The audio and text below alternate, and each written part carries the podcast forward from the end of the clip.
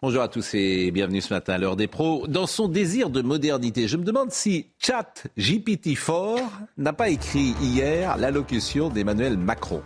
Le concept d'intelligence artificielle colle assez bien d'ailleurs au cerveau du président de la République. Il dit les choses telles qu'il voudrait qu'elles soient. Il sait tout mais il ne comprend rien. Il regarde mais il ne voit pas. Il écoute mais il n'entend plus. Moins de deux minutes pour expédier le dossier des retraites. Une litanie de vœux pieux ensuite. Moins de lois, moins de bureaucratie. On est tous d'accord. Des services publics performants. Avec les impôts qu'on paye, c'est le minimum. L'école sera le moteur de la nation. C'est pour ça que Papendiaï rallume la guerre scolaire entre public et privé. Hier, le président a annoncé 100 jours pour apaiser, convaincre et repartir. 100 jours, Napoléon avait fini à Waterloo. Aujourd'hui, seul un retour aux urnes redonnera une légitimité à un futur gouvernement. C'est inévitable. La seule interrogation est quand? Il est 9h, Audrey Berthaud. Les Français ne font majoritairement pas confiance au gouvernement en matière de sécurité. C'est ce que révèle un sondage Odoxa pour Fiducial et Le Figaro, à la fois sur la sécurité du quotidien, mais également dans la lutte contre le terrorisme. Emmanuel Macron a dit hier soir que lutter contre toutes les formes de délinquance sera au cœur de l'action du gouvernement, avec des annonces fortes dès le mois de mai. Le scandale des pizzas Butoni, Nestlé France va indemniser des familles de victimes. Un accord à l'amiable a été trouvé. Le montant de cet accord n'a pas été dévoilé. Deux enfants étaient décédés, des dizaines d'autres intoxiqués par la bactérie E. coli. Nestlé qui n'a pour l'heure pas été non plus mise en examen. Et puis en tennis, le jeune espoir français Lucas Van Hache a renversé le Suisse Stan Wawrinka en 3-7, 1-6-7, 6-4. C'était hier au premier tour du tournoi de Banja Luka en Bosnie. Et il disputera son match de deuxième tour face au numéro 1 mondial, le Serbe Novak Djokovic. Charlotte Dornelas, euh, Gérard Leclerc, Joseph Massescaron, Florian Tardy, Vincent On parlera du Soudan. C'est important le Soudan. Si la Russie met la main sur l'Afrique, c'est un... il y a des conséquences quand même. Ça va? Non vous, vous avez On en des- parlera, ça nous proche. C'est tout de suite. Avez Vous voulez qu'on- voulez commence Non, avec mais ça euh, parfois il y a un Ah, petit échange. attends, on tout le dit monde n'est pas obligé de faire comme le président et de parler pour ne rien dire. Oh. Je vous écoute. Bon, Bon, euh, Florian Tardif, euh, l'Élysée hier. Alors, ce qui est frappant ce matin, c'est qu'il n'y a pas une personne qui le défend, le, j'allais dire le pauvre président de la République. C'est vrai que euh, c'est la crédibilité est tellement atteinte. Et, je dis, il n'y a, qu'une chose maintenant, c'est faut retourner aux urnes. Alors, comme il peut pas démissionner, ben faut qu'il dise solve. faut dissoudre. faut dissoudre parce que c'est la seule chose qui peut redonner un peu de légitimité. Là, tu repars pour 100 jours avec Elisabeth Borne. En même temps, on a l'impression d'être Ça a pas de sens. il n'y a pas longtemps, puisque euh, Emmanuel Macron a quasiment acté le début de son second quinquennat hier. C'est-à-dire, il a fait quasiment comme si rien ne s'était passé. Effectivement, il a parlé de la réforme des retraites, mais il a fait une liste à la Prévert de euh, nouvelles mesures, euh, l'école, le travail, la justice. Qu'il n'avait pas fait l'année dernière d'ailleurs, il n'avait pas fait de campagne, c'est pour ça qu'il paye tout. Mais je, je vois pas comment on peut s'en sortir pour être un peu crédible, un peu légitime. Je sais pas ce qu'en pense Gérard, mais je vois pas d'autre solution que de. re- Je pense pas qu'on puisse refaire des élections tous les ans. Je- franchement, je Mais alors qu'est-ce qu'on fait? Ah bah c'est bien. Merci de votre réponse. On va voir. Je Mais a- non, mais, Non, non, mais qu'est-ce qu'on qu'on Pour aller fait? très vite, des, des, des Oui. crises. Là aussi, j'entendais hier un. Pierre Rosanvallon. Ouais, Rosanvallon. Il dit que la- c'est la crise la plus importante depuis, euh, depuis la 62. deuxième. Depuis la deux- quoi? Depuis 62. Depuis l'Algérie. la La d'Algérie. d'Algérie. Il a parlé de Il a- l'esprit Il a des lois. oublié quand même mai 68, à mon avis. Non, parce qu'il est très la argumenté. sur- Il Non, non. Et il répond, il répond très Il est très bon sur mai question. 68. Il répond très bien à cette question. Mais il dit ça a été tranché, on est reparti aux urnes.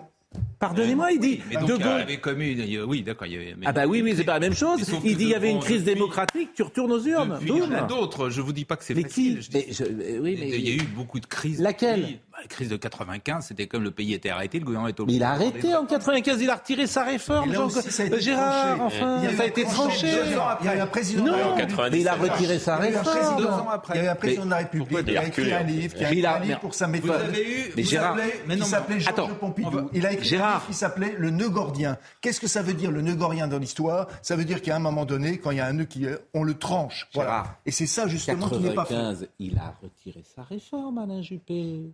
Pourquoi vous dites ça? C'est pas du tout comparable. À chaque fois, tu as une crise et tu as une réponse. Là, ta crise et pas de réponse. C'est ça la. Non, alors, Trois- vous avez le droit à une troisième chance. Quelle est votre troisième? euh, 2000 euh, non, parce qu'il y en a beaucoup. On peut oui mais, oui, mais les deux que vous avez 2000 cités, eh ben, elles sont pas 2000 bonnes. 2005. Oui. 2005, vous avez, euh, si je ne me trompe pas, la, la, la, quand même toutes les banlieues qui flambent, et vous avez le, le, le, peuple qui vote contre Oui. l'avis de tout du gouvernement sur le, le Conseil constitu- le, le- le- le traité euh, institutionnel. Mais c'est dans le logiciel rien macronien. Ce qui s'est passé hier, on aurait quasiment pu reprendre le discours euh, d'Emmanuel Macron post-crise des Gilets jaunes. On a réécouté ce week-end le discours d'Emmanuel Macron qui dure une heure quasiment post-crise des Gilets jaunes. Il dit Je vous ai compris, j'ai entendu, mais en fait, ce que vous nous demandez, c'est on avait raison depuis le début, mais il va falloir qu'on aille plus vite. Et grosso modo, c'est ce qu'il a dit hier, c'est-à-dire que on a raison, faut juste qu'on accepte. Alors, Ouais, et- et- Il a- Je rappelle quand même qu'il y a la crise des. Gilets jaunes et qu'il est réélu deux ans après. Mais, Il mais mais a une- Ah. En fait, non mais Gérard, franchement, c'est- Non, mais a- je veux bien. D'accord, vous dites. Mais si je suis pas, c'est pas que je suis pas d'accord. Bah c'est c'est pas que je suis pas d'accord. C'est que en fait, euh, vous êtes dans un relativisme en expliquant que ça a toujours existé, que ça existera toujours et que c'est pas plus grave aujourd'hui, alors que globalement tout le monde pense le contraire. Mais je, de toute façon, même Alors, si et- et... seul à le penser, j'ai le droit de penser. Bien sûr. Deuxièmement, ce que je veux dire, c'est qu'il y a. Vous avez oublié, l'étranger. Je, L'étranger, on l'a je ne conteste pas du tout la crise. Je dis simplement que dans une démocratie, je pense qu'il faut respecter d'une façon générale Eh ben, les échéances électorales. C'est Bon, tout. écoutez, on va voir ce qui le. se passe dans les autres pays. Voilà, mais dans les autres Ah, pays, ah. manifestement. Voilà. Là, c'est l'argument. C'était le deuxième. C'était le bah deuxième ouais, ça point. gêne, En fait, oui, oui, oui. Le premier Vous point, c'est ça a toujours existé. Le Voilà. deuxième point, Ça, c'est pour le. Covid. Je vais vous dire une chose, c'est Oui. que le, le fameux 49.3, Oui. comme d'autres d'ailleurs, quand vous regardez la constitution de la Ve République, elle a été faite pour que l'exécutif puisse justement gérer les crises les plus profondes, avec euh, l'article 16 dans, dans le pire des cas. Gérard, avec... bon, j'ai compris, Bah oui. j'ai compris, Ah, voilà. compris. Je vous Avec renvoie, je vous renvoie Et ensuite, on peut contester Gérard, la Ve République. Je vous renvoie à euh, Montesquieu, euh, cité par Pierre-Rose en Vallon. L'esprit des lois. Il y a l'esprit des lois. Il y a la lettre. En fait, c'est toujours pareil. Quand tu discutes avec des gens, il y a la lettre et puis il y a l'esprit. Et j'ai trouvé que la démonstration de M. Ronzon-Vallon, de ce point de vue-là, était limpide. Vous avez la lettre et vous êtes dans le cerveau d'Emmanuel Macron qui dit Ah ben non, mais j'ai fait que. Bon, Non, mais il y a l'esprit. C'est ça, le, Bon. le plus frappant dans, dans l'exercice d'hier, Oui. c'est qu'on avait reçu le discours la- avant, Oui. et, et alors, vous savez, la formule « seul le prononcé fait foi ».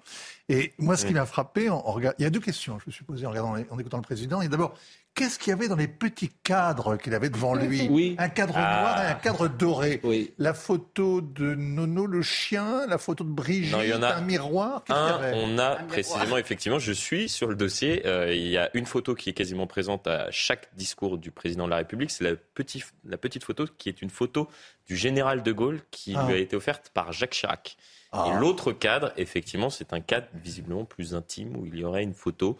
Pour l'instant, on ne sait pas, mais peut-être d'un membre de l'entourage. On peut penser à Brigitte Macron ou autre. Mais... Il s'appelle pas Nono le chien, il s'appelle Nemo. Nemo, Nemo. pardon, pardon. C'est Nemo, Pardon, quel, vraiment, quel, oui, quel crime de lèse-majesté. quel- euh, vous êtes- vous n'êtes pas un iconoclaste, vous savez ce qu'il y a dans les icônes. Bon, on- Et, et puis la on- deuxième question, Oui. c'est que C'est bien choisi. Ah, on les voit, dans le les cadres. discours- Dans le discours, On il les voit, les cadres. mot, Oui. non pas de contrition, mais au moins d'empathie. Oui. Il avait, il avait écrit, euh, il avait, Mm. nous devons en prendre toute notre responsabilité. Oui. Et puis quand il l'a prononcé, c'est devenu, nous devons en tirer les enseignements. Ah, parce que vous, vous avez la première version Bah oui. de ChatGPT, c'est fort C'est pourquoi vous avez la première version et pas la deuxième par l'Élysée, toujours. Ah, Oui, ah oui, là. il était en direct hier soir ou c'était enregistré Ça, sais c'était enregistré. Oui, mais C'était enregistré le prononcer, seul le prononcer fait foi. Ah, je ne savais pas cette Ah oui, affaire. toujours toujours. Mais moi, je ne l'ai pas eu avant, vous l'avez eu à quelle heure? Bah, je l'ai eu vers 17h30. moi. Ah bon? Ça a été enregistré Non. vers, vers ce moment-là. Vous n'avez pas eu à 17h30 euh, le, Le discours pronom- du président de la République? 18 Non, un peu, je- non, j'ai exagéré, 18h30. Enfin, Florian Tardif. Mais, mais ça, c'est. Mais on n'a pas le droit de le diffuser, bien sûr. C'est euh, Il y a un embargo. c'est Il y a embargo. un- Il y a un embargo, oui, Embargo, toujours. bien sûr. toujours. Pour Et moi, vous- les Et papiers. embargo avec la fameuse Ah. formule seul le prononcé fait foi. Ça, vous, là, vous m'étonnez. Bon, en tout cas, Ils improvisent rarement. quel est, quel est le mot a ils improvisent, vous pourriez quand même écouter ce que je vous dis, bon sang de bon Mais Il y avait un mot d'empathie, un mot de contrition qui a disparu, qui était impossible, il a été Oui. impossible de franchir ses lèvres. Oui. Il n'a pas été capable de lire, il a corrigé le petit mot, mais vraiment, qui était un début d'esquisse ébauche d'un regret sur le mode de gouvernance, sur l'exercice du pouvoir et sur la solitude invraisemblable dans laquelle il s'est Oui. Il y a côté le brevet qui m'envoie une photo, là, c'est pas possible. C'est un fake, cette euh, photo, c'est un FAKE. Parce qu'il y a une photo de De Gaulle et l'autre photo, je vois euh, une. euh, Je ne sais pas. Je suis sur. on Mais- on m'a dit Mais effectivement. comme que si c'était. Alors, il m'envoie une photo de en noir et blanc. Je demande le- à Gauthier Lebret. c'est- ce dont je vous parlais Bref. à l'instant. C'était. Quel est le mot qui a été le plus prononcé hier?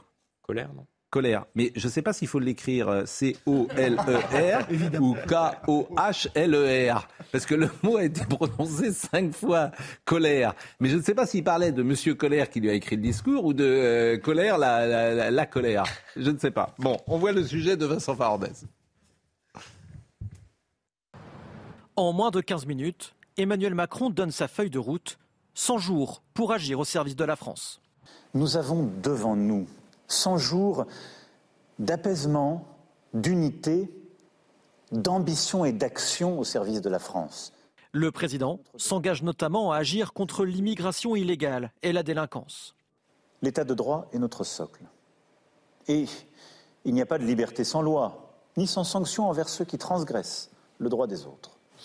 Dans ce but, nous continuerons à recruter plus de 10 000 magistrats et agents, continuerons euh, d'améliorer le fonctionnement de notre justice, et nous sommes en train de créer 200 brigades de gendarmerie dans nos campagnes. Attendu sur la réforme des retraites, il admet regretter qu'un consensus n'ait pas été trouvé avec les syndicats, mais dit leur ouvrir la porte dès aujourd'hui. Et cela afin d'ouvrir, sans aucune limite, sans aucun tabou, une série de négociations sur des sujets essentiels. Ce nouveau pacte de la vie au travail sera construit dans les semaines et les mois qui viennent par le dialogue. Emmanuel Macron annonce également le désengorgement de tous les services d'urgence d'ici à la fin 2024. La feuille de route sera détaillée par Elisabeth Borne la semaine prochaine. Bon, et on l'a dit hier, moi ce qui m'a frappé, c'est qu'au début, parce qu'il a parlé euh, d'un déclassement, d'un abandon, et euh, la, la réforme a-t-elle pour autant été acceptée? Ça a été sa formule. Non. Je lui ai dit, tiens, il va peut-être, euh, mais il va, il va, il va annoncer un truc, euh, qu'il va la retirer ou en tout cas trouver un truc. euh, bon. Prendre, nous devons en prendre toute notre responsabilité. Non, Et, pas, en et fait, pas du tout. C'est pas accepté, mais bon, genre, en gros, j'aurais rien à faire. Vous êtes des imbéciles. Il y a que moi qui sais. Bon. Et un peu ça parce que euh, c'était. Oui, non. D'accord. Non, ça vous a pas. Bon. Non, c'est pas Et- ça. c'est que et ça- après- je pense que les politiques doivent. euh, Oui, Léon. Blum disait il faut savoir dépenser sa popularité, c'est-à-dire Voilà. il faut savoir. Ah bah, il la dépense bien là. Les Là, là, les caisses sont vides. a- là. les caisses sont il l'a vides. Et après, et après, et après, je l'ai dit hier, c'est une litanie de vœux pieux. Il te dit moins de lois, moins de bureaucratie. Il est en place depuis six ans.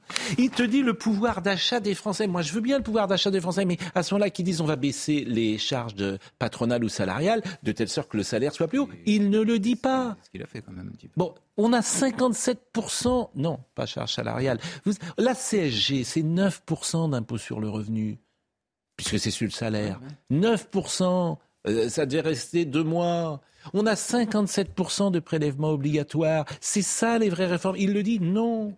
Enfin, vous- Mais oui, non, mais, Non, mais- non, non, mais attendez, voilà, qu'est-ce que vous voulez que je vous dise incroyable. Mais Vous alors après, il la- parle de chantier du la travail. CSG et vous financez comment la- l'assurance maladie? Eh ben, eh bien, dans Eh ces ben cas-là, oui, tu annonces comment des économies pour l'État, seule camarades. façon, si vraiment vous En voulez fait, il baisser les impôts, il faut travailler plus longtemps. Mais il y a rien à faire. Mais non, vous voyez ce que je veux dire Mais oui. d'argent ou mieux aussi. Alors, on peut aussi faire des économies. Euh, ah, Faire des Moi, j'attends économies. surtout, où. réorienter l'argent. Ah mais moi je vais vous le dire où on fait des économies, on arrête de on a le RSA, on, on arrête de distribuer n'importe où. Mais bien sûr, cher ami, on a le RSA, on arrête de donner de l'argent n'importe où. Je vais vous le dire. Ah vous voulez pas Non, mais, Mais on va mais supprimer. Mais, non, mais je le dis, évidemment je le dis, je vous le C'est très dis. bien, vous dites qu'il faut supprimer le RSA. C'est votre mais- responsabilité. Mais, mais je dis qu'il faut arrêter les aides n'importe quoi. faut arrêter de distribuer l'argent euh, comme on l'a fait. On vient de sortir 3 000 milliards. On a 3 000 milliards. euh, quoi, on a combien de, de dettes euh, aujourd'hui, la dette française? 3 000 milliards. 3 000 Voilà, 3 000 milliards. Et on, vient, on a sorti durant le Covid de l'argent partout. Aujourd'hui, c'est inaudible. Ce qu'on a dit il y a deux ans, dans la mesure où on a sorti de l'argent gratuit, c'est inaudible de dire aux gens qu'il n'y en a plus. Donc vous voulez pas je, Tu payes toutes les Non, parce que factures. vous- vous- comme ça, vous, vous annoncez euh, des sujets. En un, en deux mots, en deux mots, sur le Covid. Là, pour le, pour le On coup, fait la la France n'a pas fait différemment des autres pays. À partir du moment où on, arrêtait. Bon, et quant au Covid, vous dites qu'il fallait pas faire. Parce qu'on peut comme ça lancer des trucs. Vous dites on pouvait pas, euh, il fallait pas faire de, de ce qui a été fait, arrêter le pays, etc. Je vous rappelle quand même, c'est un peu facile de dire ça aujourd'hui, je vous rappelle quand même que le Covid a fait 160 000 morts, dont des gens, vous en connaissez peut-être pas, que nous on connaît. Quoi Vous reconnaîtrez au moins qu'on disait la même chose pendant la crise. Oui, oui mais je ne vous reproche pas. Je dis simplement que moi, je, ce que je constate, c'est que, que vous le vouliez ou non, quasiment tous les gouvernements ont fait la même chose. que ceux qui n'ont pas fait ça. Mais lisez René Girard. Lisez René Girard sur le mimétisme, ça, va. Non, mais Gérard, après bon, Gérard, vous n'allez pas parler tout le temps. Non, j'ai fini. Depuis la première minute, on n'entend que vous. C'est vrai, je parle. C'est surtout que c'est un argument qui précisément nous plonge parfois dans le précipice puisqu'on ne réagit que parce que les autres le font en permanence. Ça s'appelle le mimétisme. Lisez René Girard, bon sang de bois. Sur les réflexes mimétiques, lisez c'est pas parce que les autres le font que tu dois le faire. C'est incroyable de dire ça. votre seul argument, c'est les autres l'ont fait. D'abord, tout le monde ne l'a pas fait, je vous le dis sans arrêt. La Floride ne l'a pas fait, la Suède ne l'a pas fait, l'Afrique ne l'a pas fait. Ils font comment Pourquoi ça a pas et pourquoi ça a disparu Et pour quand on me dit le vaccin a fait quand j'entends dire cette bêtise, c'est le vaccin qui a éradiqué le Covid. les pays qui sont pas vaccinés, et il est parti le Covid en Afrique. Mais laissez-moi terminer au lieu de parler tout le temps. En Afrique, en Afrique, comment vous expliquez que le Covid n'existe plus? Vous le si fort, ils sont pas vaccinés. Il n'y a jamais eu de Covid en Afrique. Ah bon? Il n'y en a pas. Eh ben oui, c'est un constat. Il y en a eu très peu en tout cas. Parce que, il y a ce que notamment à cause du, notamment à cause du climat. Il y en a eu très peu.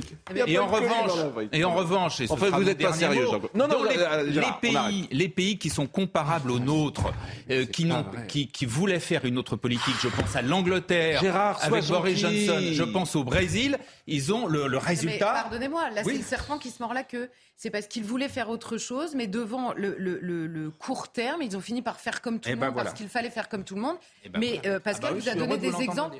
Non, non, non, je suis en train précisément de vous expliquer que c'est le problème. C'est que comme tout le monde a fait la même chose pour ne surtout pas assumer une politique différente, à la fin, on ne sait pas ce que ça refait, sauf dans les pays qui n'ont pas fait la même chose. On a eu ces conversations 50 000 fois. Euh, Gérard, soyez gentil. Euh, tout le monde est contre ce matin, ce qui est incroyable. Les syndicats sont contre, les gens sont contre. Il n'y a personne qui le soutient.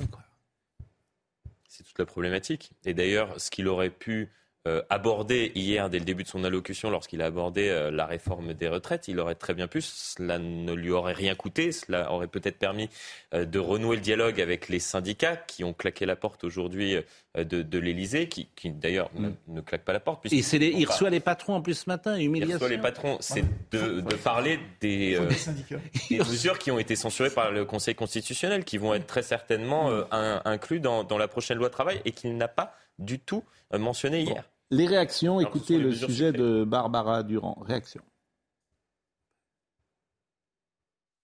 S'ils n'en attendaient pas grand-chose, ils ont tous été déçus. On a bien compris que le président de la République avait euh, la volonté de passer à autre chose, mais malheureusement pour lui, il est le seul à avoir cet objectif et cette volonté. La volonté de tourner la page et d'aller de l'avant. Le chef de l'État a présenté une nouvelle feuille de route pour le gouvernement avec trois grands chantiers. Et là aussi, Emmanuel Macron ne semble pas avoir convaincu. Tout porte à ne pas lui faire confiance et c'est ce qui se passe aujourd'hui. C'est un président qui n'incarne pas la confiance, c'est un président qui incarne la fracturation de notre pays euh, et c'est dommage. La présidente du groupe Rassemblement national à l'Assemblée a fustigé un chef d'État, selon elle, déconnecté.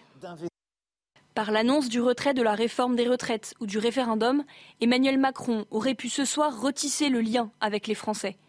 Il a choisi de nouveau de leur tourner le dos et d'ignorer leurs souffrances. Avec la volonté d'apaiser les tensions, le président de la République a également déclaré vouloir à l'avenir mieux associer les forces politiques, une main tendue auquel beaucoup de ses opposants resteront insensibles. les audiences euh, du président hier, 15 millions de téléspectateurs. C'est assez peu. Vous trouvez que c'est peu? Je trouve que c'est peu, oui. Encore beaucoup. Hein. Ah, ça fait quand même 15 millions de téléspectateurs. Euh, non, c'est une proportion quand même euh, importante. Alors, il y a eu beaucoup de réactions de Marine Le Pen. Comment? Combien de manifestants dans les rues des manifestants, il y en a pas. Il y a des foyers de manifestations, mais il n'y en a pas beaucoup en soi de hier. Quelques dizaines de milliers? Non. Je suis même pas. Je suis même pas sûr. Quelques milliers. milliers c'est ça qui est paradoxal. mais je me demande si dans l'histoire de la Ve République, l'histoire récente de la Ve République, c'est pas la première fois qu'il y a des manifestations au moment d'une allocation, de pardon, présidentielle, au moment des jours présidentiels. Je crois que c'est la Première fois. Et ce qui est intéressant aussi, c'est le mode que ça prend. Michel Maffezoli serait là, il dirait et il soulignerait que cet aspect euh, entre révolte et festif est particulièrement significatif de l'ère du temps et il aurait raison. Oui, mais c'est l'importation des, espèces de réflexes gauchistes latino-américains quand même. C'est le modèle. C'est le modèle. Ah bon, Alors, les le modèle, pardon, cher ami, le modèle, le modèle des casseroles date le modèle des casseroles date de la monarchie de juillet. C'est vrai. Comme vous savez. Vrai, voilà. Donc les 100 jours. C'est un vieux, voilà. c'est une vieille histoire, mais un mot sur les 100 jours. Bon, d'abord, euh, il n'y a qu'une annonce hier, c'est que j'y suis, j'y reste. C'est pas Mac Mahon, mais c'est Madame euh, Borde. Elle reste. Il n'a pas mentionné. Bah, il l'a pas mentionné, il mais pas cité. Il, il parle de la première ministre. Bon, mais en tout cas, elle reste. Elle reste 100 jours minimum. Elle, youpi, c'est elle qui a gagné. Elle a, gagné un truc. Elle, elle a son CDI et son CDD. Et oui, mais elle reste par défaut. Mais pourquoi vous dites ça ah bah depuis euh, plusieurs jours maintenant, on me dit très clairement qu'Elisabeth Borne ne partira pas, tout simplement. Pourquoi? Euh, Parce que si jamais il remplace Elisabeth Borne par un Premier ministre de droite, oui. mais euh, quel bénéfice pour Emmanuel Macron? C'est-à-dire qu'il aura peut-être quelques députés supplémentaire mm. de mm. l'aile droite euh, à l'Assemblée nationale, mais il perdra peut-être 15-20 députés Renaissance. et idem si on prend euh, quelqu'un d'autre euh, à gauche. Mais je pense en plus que ça ne l'intéresse pas parce que depuis le début, il veut que toute la lumière soit sur lui. Il veut être au cœur de l'orage médiatique et politique depuis le début. Et c'est pour ça d'ailleurs qu'il a pas cité euh, Madame Borne, il est le Premier ministre. Moi, ça m'a également, frappé, également frappé. Et ça, c'est parce qu'il prend tout. Et le prenant tout, évidemment, eh ben, comme il n'y a plus de corps intermédiaires, toute la colère remonte immédiatement au sommet. C'est un classique, mais absolu. Alors on peut aussi dire qu'il n'y a pas de poids lourd dans la Macronie, mais il n'en choisit pas non plus. Donc c'est l'œuf et la poule. le point de touche est faible. Bon. Mais c'est vrai qu'il est possible qu'il préfère perdre en étant au centre que gagner en étant euh, à l'extérieur. C'est possible. Bon, les 100 jours, ce qui n'est pas un bon signe sur le plan psychologique. Bon, euh, les 100 jours, c'est la dernière période de règne de Napoléon Ier, comme chacun sait, de son retour de l'île d'Elbe et son entrée dans Paris le 20 mars 1815, à sa seconde abdication suite à la défaite de Waterloo le 22 euh, juin 1815. Donc les 100 jours, c'est de mars à juin. Et là, ça sera donc d'avril au 14 juillet, visiblement. Jusqu'au 14 juillet, et a priori, il ne va pas parler. Mais bon mais il y a d'autres références. historiques. Ah si, il pourrait. Oui, il y a d'autres références historiques. Mitterrand, les 100 jours, c'était euh, s'il avait annoncé un truc, les 100 jours. Ah oui, ça, a été, ça a été à Waterloo aussi, ça a été à Waterloo également. Vous pas de ça ah Oui, peut-être, mais ça n'empêche que. Bon, bon d'accord. En arrivant, les 100 jours, 100 jours, 100 jours Absolument.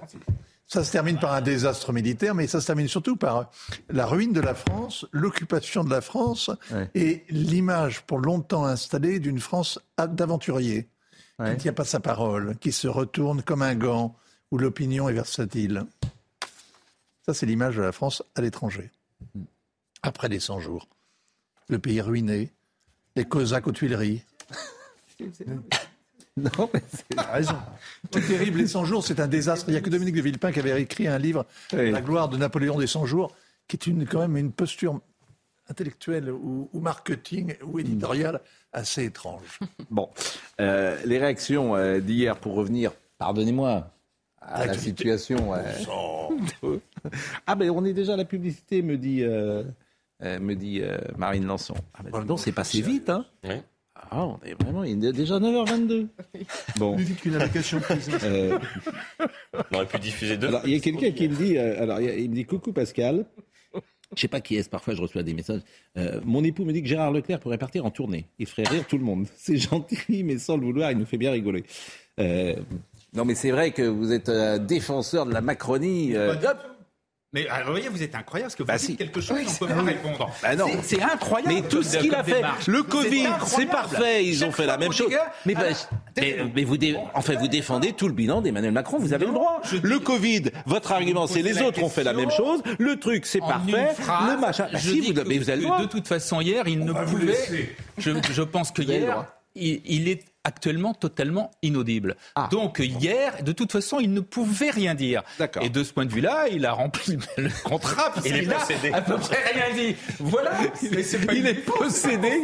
Qu'est-ce que vous avez dit, Florian Non, il est possédé. Il est possédé. Il est possédé. Je rigole, Sors du corps. Emmanuel Macron sort du corps de cet homme. bon, euh, la pause. Et pourquoi vous mettez, vous, partez pas Vous? Avez un grand livre là dans les mains. Vous n'êtes pas. C'est pas fini. 23. envoyez la pub. Envoyons la pub. Envoyez. Il est 9h30, Audrey Berthaud. Après euh, la voie réservée euh, au transport et au covoiturage, la vitesse maximale autorisée sur le périphérique parisien pourrait être abaissée de 70 à 50 km/h. Ces mesures pourraient entrer en vigueur fin 2024. Euh, voulu pour diminuer la pollution, la voie dédiée sera effective sur la voie de gauche pendant les épisodes de congestion routière. 19 ans après son naufrage, le démantèlement du Bugalet Brest débute aujourd'hui à Brest, une étape de plus vers la fin de cette affaire judiciaire dont les conclusions sont toujours remises en question. Le naufrage soudain de ce chalutier avait fait 5 morts en janvier 2004. Et puis aujourd'hui, c'est la journée internationale des monuments et des sites. Le château de Versailles fête son 400e anniversaire cette année. Pour célébrer cet anniversaire, une programmation variée sera proposée au public, dont la réouverture de la galerie de l'histoire du château prévue en septembre. Ça, c'est bien. Euh, on se demandait quelles étaient les deux photos tout à l'heure et j'avais peur. Euh, bah, de découvrir la photo Non, mais j'avais peur qu'il euh, y a tellement de faux aujourd'hui qui circulent. Mais en fait, c'est la euh, photographe officielle du président de la République. Donc la photo que vous allez voir là, c'est une photo officielle. Donc sur le bureau du président de la République, vous avez une photo du général de Gaulle et une photo manifestement du mariage euh, d'Emmanuel Macron avec Brigitte Macron. Et il y a trois photos. Une photo où il y a un enfant au milieu et puis une photo où ils sont l'un à côté de l'autre. Et je crois que la troisième photo, c'est une photo de Brigitte Macron seule. Donc, non, La troisième photo, euh, normalement, Emmanuel Macron est aussi euh, aux côtés de, Brigitte Macron. Ce sont ah, des photos assez connues du, du, couple présidentiel. En tout cas, c'est les deux euh, cadres qu'il mmh. met sur son bureau.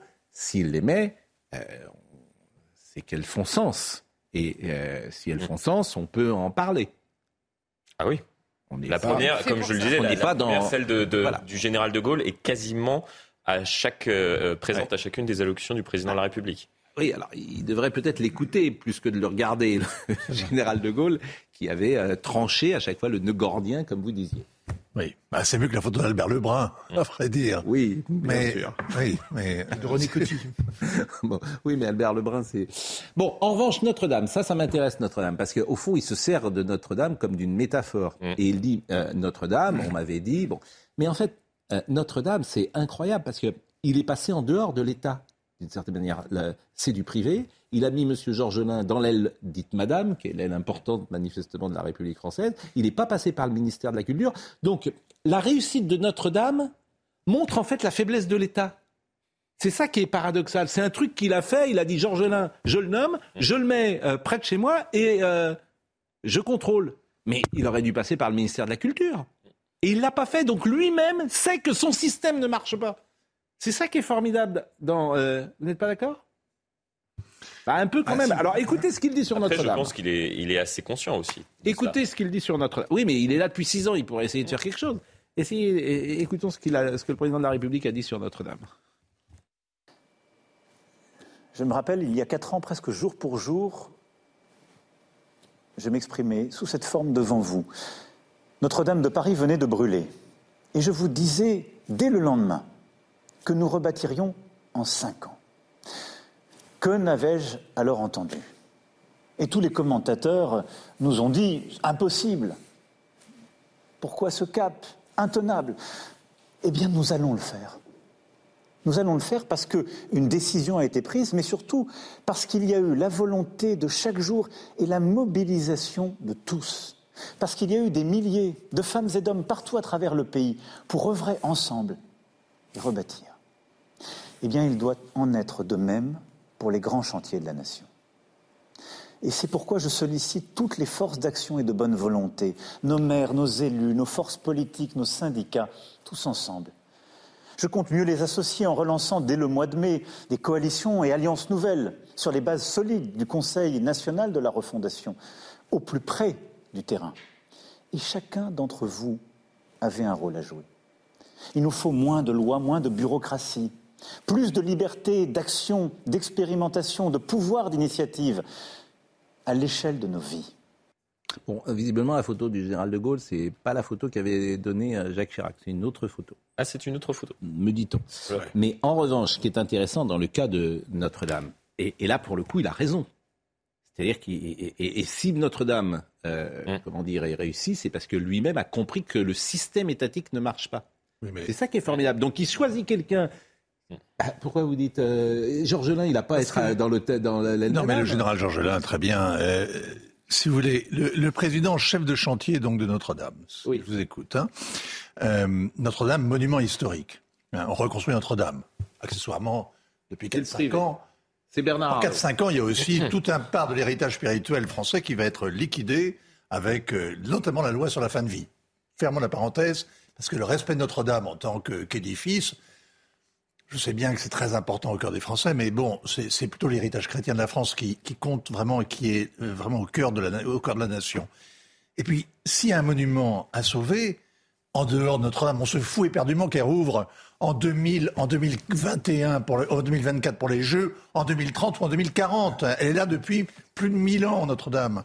Donc, ce qui est important, c'est de reconstruire l'éducation, la santé, la justice, l'armée. Euh, deux, trois choses qui sont constitutives de l'État et le respect aussi de l'État. C'est de prendre en charge les vrais défis, le vrai chantier de la République. Ce n'est pas un monument parmi d'autres parce que euh, Pompidou a fait euh, le, centre Beaubourg, parce que Giscard a fait le musée d'Orsay et Macron va faire le musée du christianisme. On s'en fiche, c'est pas important. Donc moi je veux bien qu'on s'exalte en mettant le chef de chantier dans l'aile de Madame à, l'Élysée, que l'on on cite cette histoire comme une sorte de référence absolue. Regardez, j'avais posé le défi de reconstruire, non pas en trois jours, euh, le, corps du Christ, mais en cinq ans ou en quatre ans de reconstruire Notre-Dame. Mais c'est franchement, pardon, mais c'est une telle foutaise. Charlotte non, mais je suis absolument d'accord. J'ai pensé exactement au temple reconstruit en trois jours. Quand il parle, il dit J'avais dit qu'on le ferait en cinq ans. mais c'est assez vrai que. Mais, mais pourquoi, pourquoi il y avait une contestation à l'époque? Il avait dit Pourquoi On m'avait demandé pourquoi ce cap? Parce qu'en effet, il avait dit Il faudra que Notre-Dame soit reconstruite pour les Jeux Olympiques. Ce qui, euh, ce qui révélait un peu le vide de la compréhension de ce qui se passait. En l'occurrence à Notre-Dame et ce qui était réellement Notre-Dame. C'est vrai que c'était ça plutôt qui posait euh, question à l'époque. Bon, il y a eu des... Sans oublier la, question, est-ce qu'il fallait, est qu'il fallait le reconstruire à, l'identique? Ça, c'est une question. Donc, se, se, mettre, prendre les habits trop grands pour lui de président bâtisseur, alors que sa stratégie est celle du coucou, très franchement, je oui, mais incompréhensible. Là, ce que je vois surtout, c'est que euh, il est passé, il a enjambé l'administration française, et il a enjambé euh, tout ce qu'on hmm. conteste parfois. Il n'a pas eu le temps de mettre des bureaucrates pour gérer l'état voilà. de Quoi. En fait, il a viré les petits hommes gris. Parce que ça a été. Parce que c'est, un, mais ça me reprend non. mais si, il a viré les petits hommes gris et il s'en est. Il a mis les mains dans le cambouis sur ce sujet et il a dit au général Georgelin vous vous en occupez en direct et vous venez chez moi. Bon, il peut pas faire ça sur tous les sujets. C'était impossible parce que le mouvement de la société française a été tel, le mm. mouvement d'empathie, de saisissement, de participation. Vous avez cité Arnaud, vous avez pu citer Pinot et j'en passe et tout. Mais ce sont des dizaines et des centaines de milliers de Français. Et Bernard Arnault. Qui, et Bernard Arnault qui, se sont, qui sont partis. Les casseroles hier, ça m'intéresse parce qu'il y a eu beaucoup de réactions hier et ça a été assez violent parfois dans la rue, même si c'est sporadique. Euh, voyez le sujet de Marine Sabourin.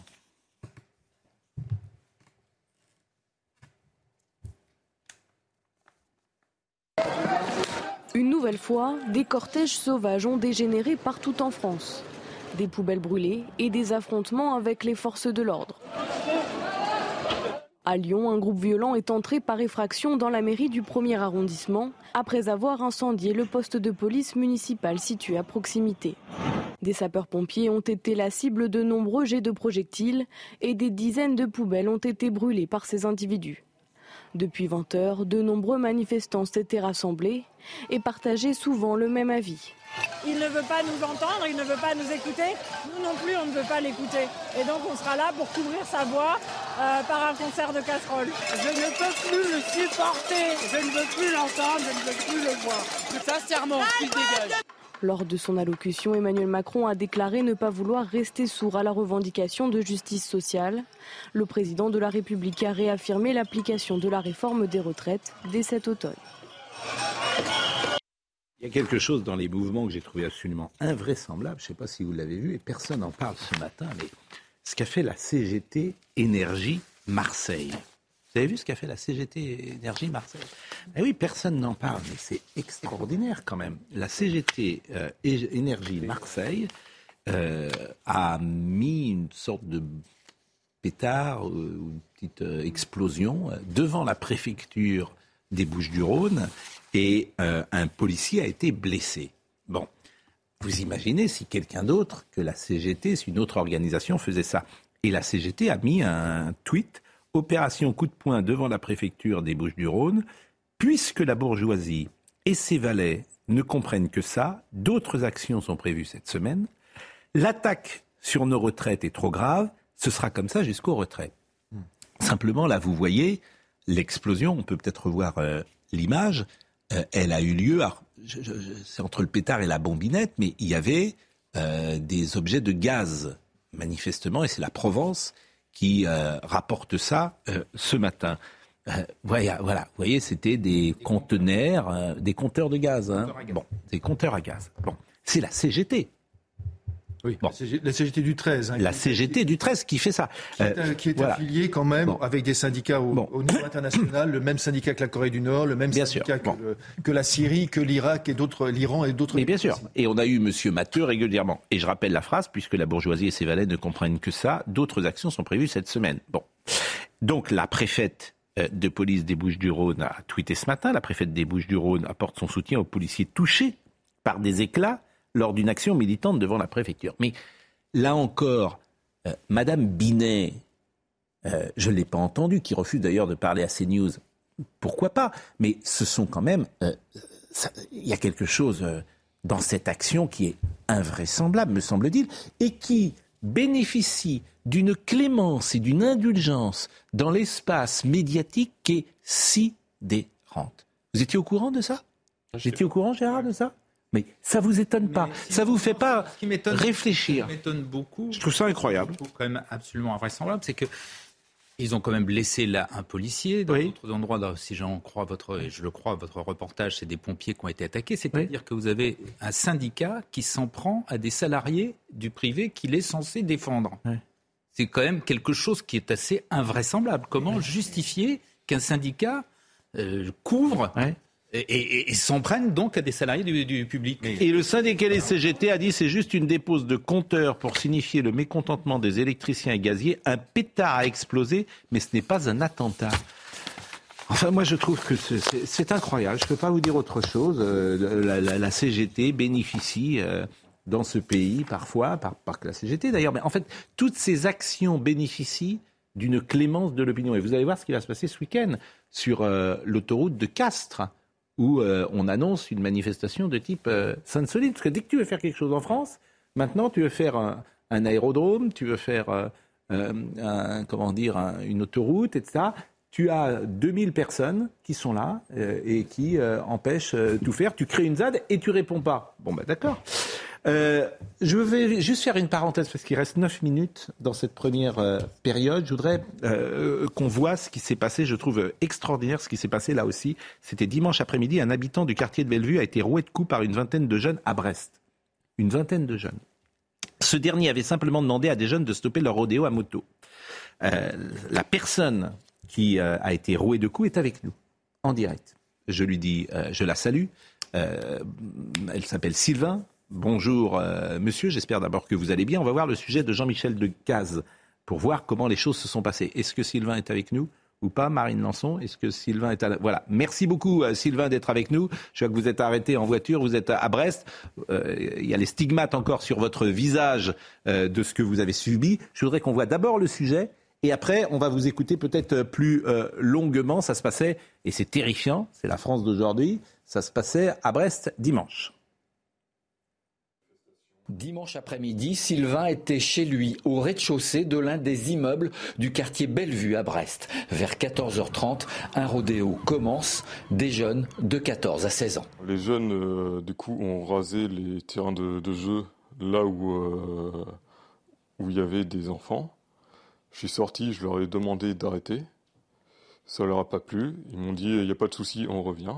Ils sont revenus avec 20 jeunes, une batte de baseball, une lacrymo et un couteau.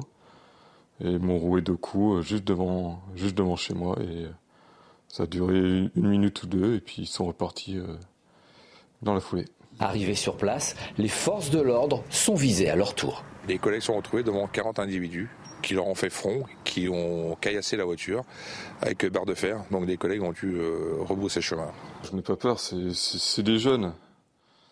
Faut, faut pas avoir peur de, de ces gens-là. Depuis quelque temps, les rodéos se reproduisent entre deux et quatre fois par semaine entre les tours de Bellevue, dans un autre quartier brestois. Quelques heures plus tard, six coups de feu ont éclaté lors d'un autre rodéo. Et c'est à Brest. On imaginait une ville tranquille il y a quelques années. Bonjour euh, Sylvain. Bonjour. Et merci d'être avec nous. Merci à vous. Comment allez-vous? Ça, va un peu mieux, on fait avec. J'ai eu des soins du coup suite à l'agression dimanche. J'ai eu trois coups de couteau au niveau de la fesse droite, dont deux plaies qui ont été recousues. J'ai pareil euh, au niveau du crâne, une plaie qui a, été recousue avec euh, deux points de, suture. J'ai toujours le cocard qui se voit, qui se voit un peu, ça, dégonfle petit à petit, et puis euh, on fait, fait malheureusement avec. Alors, c'était dimanche, c'était dimanche après-midi? C'est ça, c'était dimanche aux alentours de 16h30. Mmh. Et du coup, je, suis sorti de l'hôpital à 22h, le temps de, des soins. Mais euh, lorsque vous leur demandez donc d'arrêter, euh, ils s'en vont manifestement, ils reviennent. Mais quand ils reviennent, vous êtes où? Vous, vous êtes chez vous? Je suis chez moi. J'entends gueuler, du coup, j'ai voulu intervenir en pensant qu'ils n'étaient pas beaucoup. Et malheureusement, ils sont, euh, se sont jetés sur moi une vingtaine de, jeunes avec une batte de baseball, une lacrymo et une branche d'arbre et des cailloux donc là, vous êtes sorti de chez vous euh, pour essayer de parlementer, nous sommes d'accord C'est ça. Hmm. Vous avez été assez courageux, d'ailleurs, de, sortir, parce que face à des jeunes euh, nombreux comme cela, euh, de vouloir discuter avec eux, c'était très courageux. Comme, je l'ai dit, il ne faut, pas avoir peur de, ces jeunes. Pour eux, c'est leur quartier, c'est leur loi et faut, faut pas, faut pas se laisser faire. Surtout à l'heure actuelle, euh, si on se laisse faire, on se fait marcher dessus et c'est pas mon, mon optique et c'est pas ma vision des choses. c'est courageux aussi de témoigner parce que vous habitez, nous sommes d'accord, dans ce quartier. Vous habitez avec tous ces jeunes, parmi ces jeunes. C'est ça, j'habite parmi ces jeunes. Euh, 200 mètres, j'ai envie de dire, de 200, 300 mètres, même pas. Bon, ces jeunes, ils ont quel âge? Je ne saurais pas vous dire exactement l'âge qu'ils ont, mais ils ont, c'est des adolescents, ils ont entre 14 et 17 ans. Donc ils sont plutôt des jeunes adolescents. Euh, ce ne sont que des garçons ou il y a garçons et filles? C'était que des garçons. Et euh, ces jeunes gens, vous connaissez leurs parents dans le quartier? Pas du tout.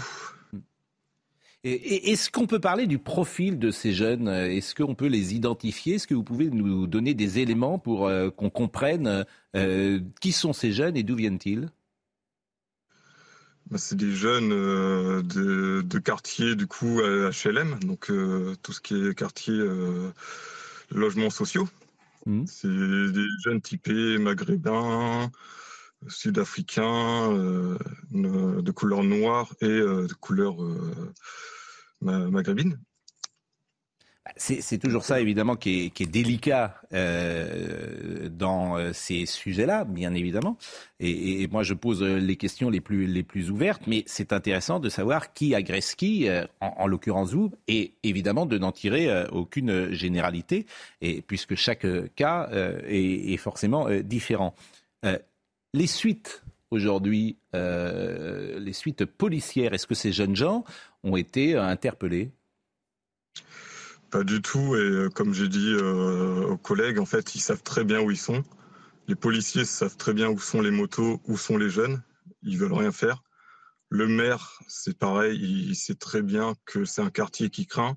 Ça fait des années. Il y a déjà eu une, une mamie qui est décédée suite à des rodéos. Il y a eu des blocages de citoyens suite à des, pareil au même rodéo et ça date depuis 2017.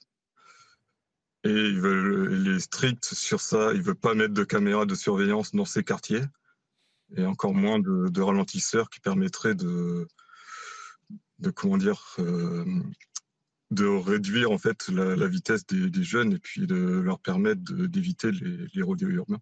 Euh, euh, vraiment, je trouve que votre témoignage est, d'abord instructif et, je le répète, courageux. Mais est-ce que vous allez, est-ce que vous allez avoir une protection policière aujourd'hui autour de vous?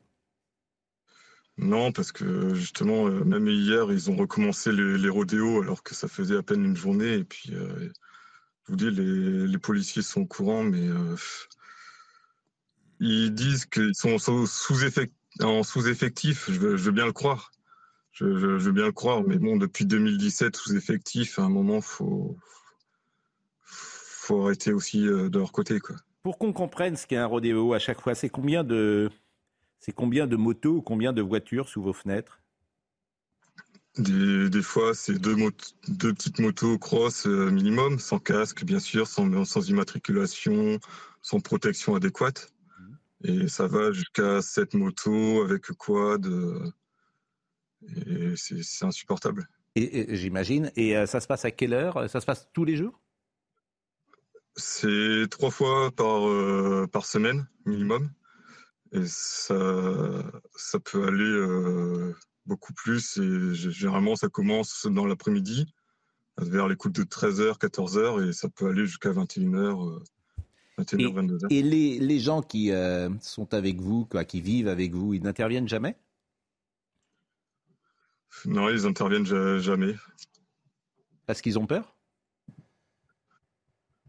Il y a de la peur, il y a de la représailles, comme, euh, comme partout en fait. Euh, les, gens, ils ont pas, ils, ont peur des, des représailles au jour actuel et c'est pour ça qu'ils n'interviennent pas. Euh, le maire de Brest s'appelle euh, Monsieur Quillandre. Euh, vous, dépendez de, vous dépendez de la mairie de Brest. Nous sommes d'accord, Monsieur Gaillard? On est d'accord. D'accord. donc c'est un maire qui est maire de Brest depuis 2001. Il est ancien député de la troisième circonscription du Finistère. Il est membre du Parti socialiste. Il est réélu manifestement régulièrement puisqu'il est maire depuis 2001. Mais Monsieur Quillandre, il est venu une fois ou deux fois dans votre cité? Pas du. Pas jamais. tout, pas ma connaissance. jamais ce maire euh, n'est venu une seule fois euh, voir ce qui se passe sur le terrain. Comme je vous le dis, moi, j'en ai pas connaissance. Ça peut, peut, hmm. être, euh, mais ça ne ça me dit rien en tout cas. Hmm.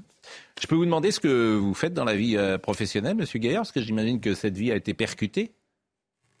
Là, je suis actuellement militaire. Hmm. Heureusement, j'étais en, arrêt de, de, travail suite à des problèmes au, niveau de mon, travail. Et là, du coup, comme j'avais dit euh, sur, euh, sur Telegram ou quoi, je vais voir pour euh, retourner sur base, qui sera beaucoup plus sécurisé, et puis soit vendre l'appartement malheureusement, ou soit le, louer. Il n'y a, que ça à faire. C'est un appartement dans lequel vous êtes depuis combien de temps? Je suis propriétaire depuis juillet dernier. Hmm. Et là, ça, ça, ça, ferait un an en juillet. Là. C'est un appartement sans indiscrétion que vous avez acheté, que vous aviez acheté euh, à, quel prix? Euh, J'avais fait 100, 000 à peu près, 105 000 euh, frais de notaire compris. Vous, êtes brestois, Sylvain? Non, je suis originaire d'Aquitaine. Je suis sur Brest suite à mon boulot depuis maintenant bientôt 8 ans puisque Brest, évidemment, est une terre militaire euh, importante, comme chacun sait. Bah, je voulais vous remercier de votre témoignage et vous souhaiter surtout bon courage. Et euh, merci pour euh, la qualité de votre témoignage, la précision de, de votre témoignage. J'ai dit, c'est Cuilandre, hein, le maire évidemment de, de Brest. J'ai dit Cuilandre, mais c'est Cuilandre. Je l'avais mal prononcé. Je vous remercie grandement, vraiment, je vous remercie grandement parce que c'est important de témoigner. Euh, les gens hésitent à témoigner, parfois même euh, témoignent à visage euh, masqué parce qu'ils savent qu'il peut avoir des représailles. Voilà, c'est, ne faut jamais tirer de généralité, bien sûr, d'un seul cas, mais c'est, comment dire, une image de la France d'aujourd'hui qui est terrifiante. Quand des gosses de 14 ans, par vingtaine ou trentaine, arrivent avec des battes de baseball et des couteaux, voilà ce qui se passe dans notre beau pays. Je vous remercie euh, beaucoup, vraiment, Sylvain Gaillard. Bonne chance à vie. Merci. Vous, vraiment merci. Je remercie Jean-Michel Decaze également, qui est sur place à Brest, qui avait, que vous aviez rencontré hier, euh, qui m'a permis euh, de vous interroger ce matin. Merci grandement, vraiment merci grandement. C'est un témoignage, me semble-t-il, très important. on va marquer une pause et on va revenir. Il est 10h01, Audrey Berthaud. Des mesures fortes à venir pour lutter contre les fraudes fiscales et sociales, c'est ce qu'a annoncé Emmanuel Macron euh, hier soir. Ce matin, Gabriel Attal était sur France Inter. Le ministre des Comptes publics promet un plan présenté dans les prochaines semaines, comme renforcer les moyens ou encore doubler les effectifs des services d'enquête des finances. Près d'un foyer sur cinq est encore privé d'une véritable connexion à Internet à très haut débit. À très haut débit. Cela correspond à presque 12 millions de consommateurs. C'est ce que révèle une étude publiée par l'UFC Que Choisir, l'association plaide notamment pour la création d'un droit opposable à un accès Internet de qualité. Enfin, Vladimir Poutine s'est rendu dans les régions de Kherson et Lugansk, dans le sud et l'est de l'Ukraine. Il a rencontré les militaires qui y sont déployés dans le cadre de l'opération russe déclenchée il y a plus d'un an.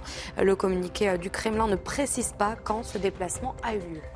Pour tout vous dire, je suis, nous sommes d'ailleurs encore sous euh, l'émotion du témoignage euh, très fort que nous venons d'entendre, euh, qui pose évidemment plein de problèmes. Euh, quand je pose la question de l'appartement, voilà quelqu'un qui a acheté un appartement euh, en juillet dernier, qui est obligé de déménager six mois plus tard, qui a fait un investissement dans un lieu, et c'est pour ça que je lui pose la question, et qui doit partir six mois euh, plus tard, qui est militaire et qui est obligé d'ailleurs de vivre dans des conditions difficiles. C'est pour ça que tout fait sens dans le témoignage qu'on a entendu.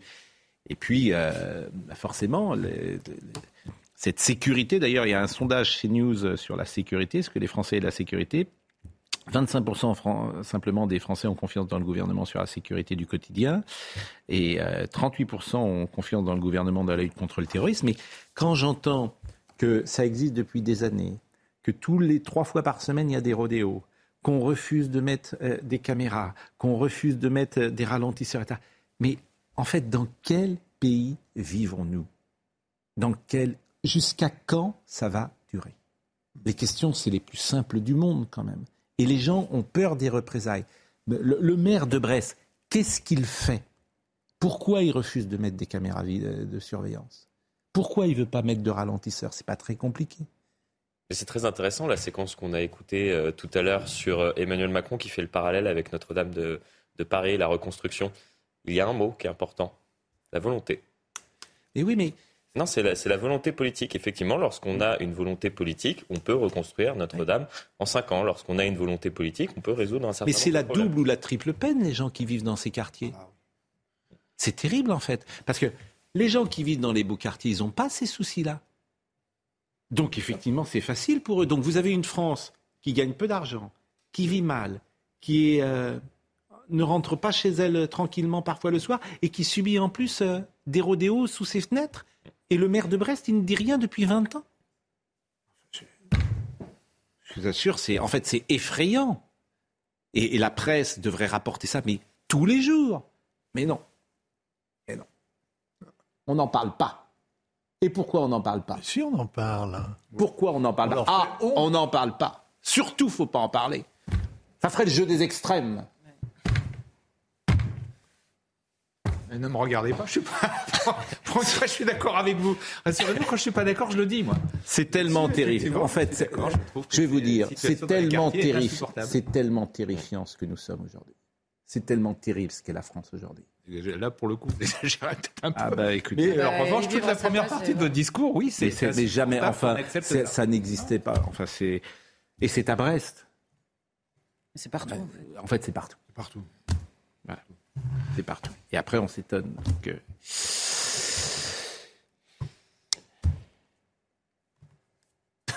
Autre sujet? Sauf si vous avez des. Je vous assure, moi, c'est, en fait, c'est très rare un, comment dire, un témoignage comme ça, parce que les gens, ils parlent pas, ils n'osent pas parler.